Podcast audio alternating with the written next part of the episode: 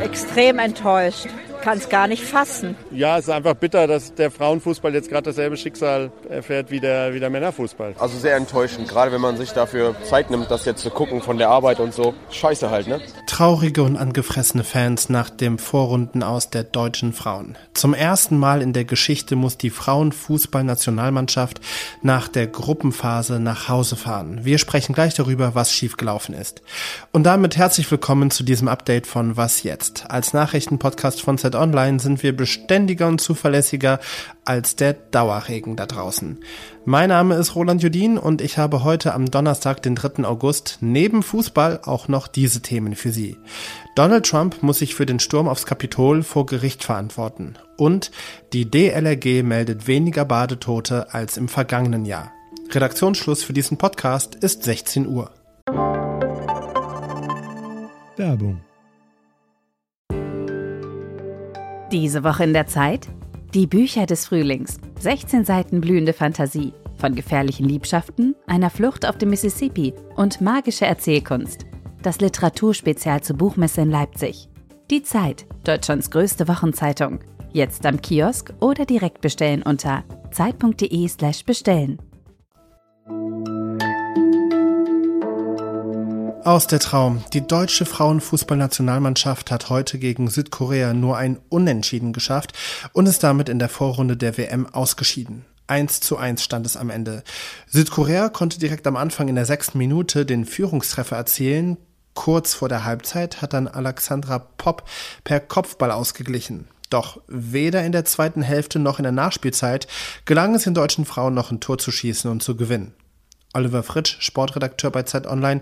Du bist ja bei der WM in Australien dabei und hast zugeschaut. Woran hat's gelegen? Na, ein frühes Gegentor, das kann ja immer mal passieren. Das war ein nervöser Beginn der Deutschen. Äh, vor großer Kulisse sind ja auch viele Spielerinnen äh, nicht gewohnt. Aber es war dann schon enttäuschend, wie wenig der Mannschaft äh, von Martina Voss-Tecklenburg eingefallen ist, um Tore zu schießen außer Flanken äh, und Standards ist der Mannschaft nicht viel eingefallen.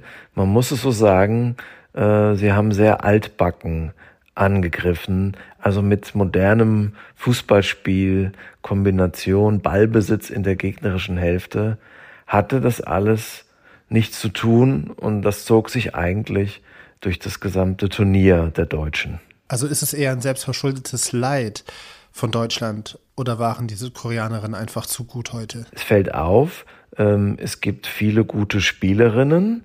Im Champions League Finale vor kurzem äh, standen sieben Deutsche, aber in der Nationalmannschaft bekommt man wenig Qualität hin. Das ist ja auch eine Parallele zu den Männern. Also es wird zu wenig gemacht aus dem Talent, ähm, was in Deutschland vorhanden ist. Du hast eben schon äh, gesagt, mit modernem Fußball hat das wenig zu tun, was die deutschen Frauen heute gezeigt haben. Viele Flanken, viele Standards. Ähm, woran muss jetzt die deutsche Elf zuallererst arbeiten, um wieder modernen Fußball zu spielen und in Zukunft in die K.O.-Phase eines Turniers zu kommen?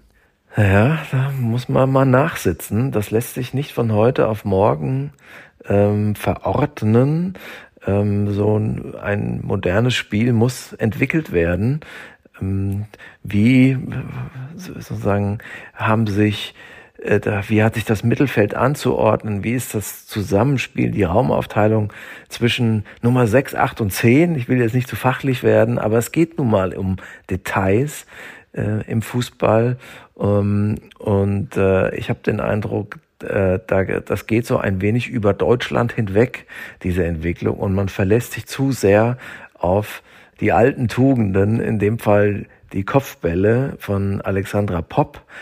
Die sind toll, keine Frage, aber so wird man heute nicht mehr Weltmeister, sondern man muss mit der Zeit gehen und das heißt im Fußball, man muss wissen, wie man gemeinsam den Ball nach vorne trägt, um dort äh, ein Tor zu erspielen und zu kombinieren. Und daran fehlt es in Deutschland bei den Frauen und auch bei den Männern. Sagt Oliver Fritsch, Sportredakteur von Zeit Online. Danke dir sehr herzlich. Sehr gerne. In ein paar Stunden gibt es die Antwort auf die große Frage, erscheint er persönlich vor Gericht? Ex-US-Präsident Donald Trump ist zum dritten Mal angeklagt, davon zum zweiten Mal auf Bundesebene. Fotos, der sogenannte Mugshot, wird nicht erwartet, aber seine Fingerabdrücke könnten genommen werden. Für Zeit Online verfolgt US-Korrespondentin Johanna Roth das Geschehen. Ja, es ist schon ein bisschen ironisch. Donald Trump hat Washington DC vor zweieinhalb Jahren als Wahlverlierer verlassen. Das war eine Niederlage, die er nicht akzeptieren wollte. Und heute kehrt er zurück als Angeklagter, der sich für das verantworten muss, ähm, was er alles getan hat, um diese Niederlage damals nicht akzeptieren zu müssen.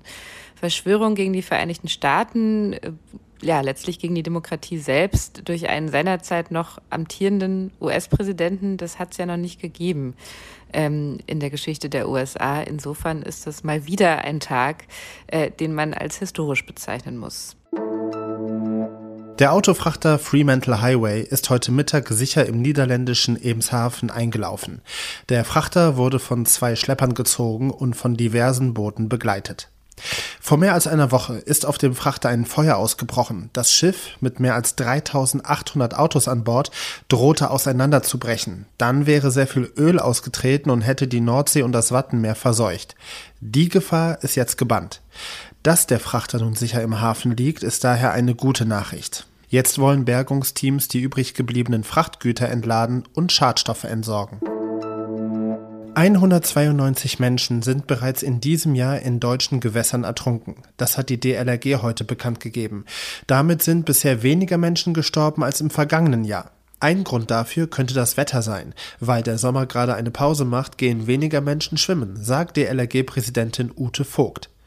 Besonders lebensgefährlich seien Flüsse und Kanäle, meint der LRG-Pressesprecher Martin Holzhause. Stichwort halt der Rhein oder auch die großen Flüsse zum Beispiel. Das sind Schifffahrtswege. Ähm, die sind gefährlich aufgrund der Schifffahrt, aber eben auch aufgrund der Strömungsverhältnisse. Da gibt es eine ganze Menge Gefahrenpotenzial, weshalb die DLRG auch sagt, man sollte in diesen Flüssen überhaupt nicht schwimmen und baden gehen. Und das gilt auch für Kanäle, wo wir zum Beispiel in diesem Jahr einen deutlichen Anstieg an Badeunfällen verzeichnet haben.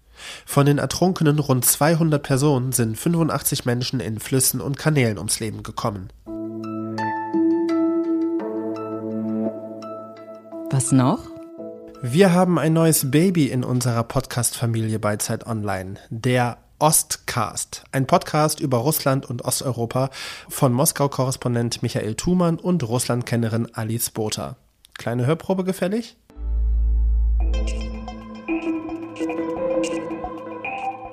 Der Ostcast.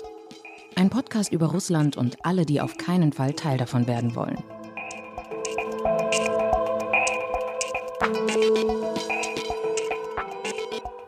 Michael, wann hat eigentlich deine Geschichte mit Osteuropa angefangen?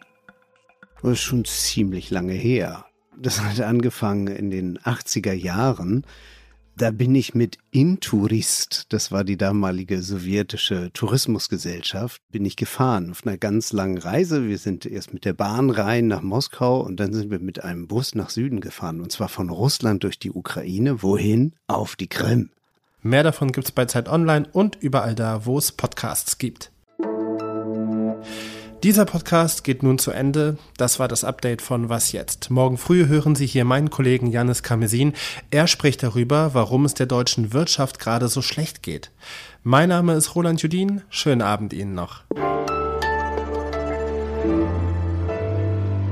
Es stehen zum Beispiel drei Länder äh, aus Afrika im Achtelfinale, aber auch eine Nation aus der Karibik. Und Südkorea hat es geschafft, den zweifachen Weltmeister auszuschalten. Also es gibt eine neue Vielfalt im Frauenfußball und in dem Wettbewerb, ähm, weil auf der, auf der ganzen Welt mehr Mädchen Fußball spielen. Ähm, und das kann nur gut sein für den Sport.